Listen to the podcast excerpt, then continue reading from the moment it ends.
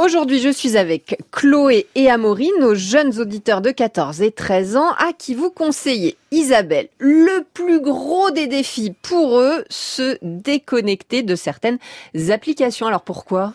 Non, mais parce que globalement, euh, le numérique, c'est une espèce de catastrophe écologique. Hein, tout ce que mail, téléchargement, vidéo. Un seul email, par exemple, c'est comme avoir une ampoule allumée pendant 24 heures, encore plus que ça. Une vidéo en streaming, c'est exactement la même consommation qu'un frigidaire pendant un an.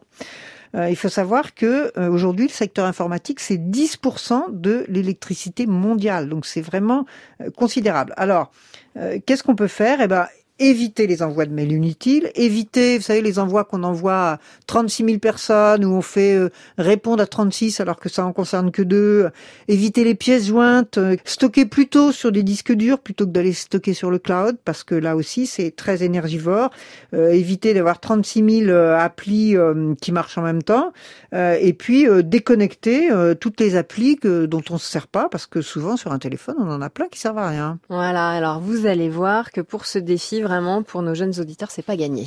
On n'enlève pas Instagram et Snapchat de mon téléphone. Pourquoi? Parce que c'est les applis que je préfère. Euh, celle que je veux pas enlever, c'est surtout euh, les jeux vidéo. Voilà.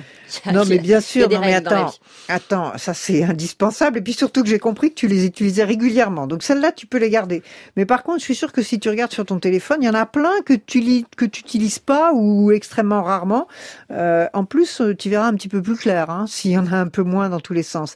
Et puis ton téléphone, il se déchargera beaucoup moins vite, donc tu seras pas toujours soit en train d'essayer de le recharger, euh, soit d'être privé de téléphone parce que tu n'as plus de batterie.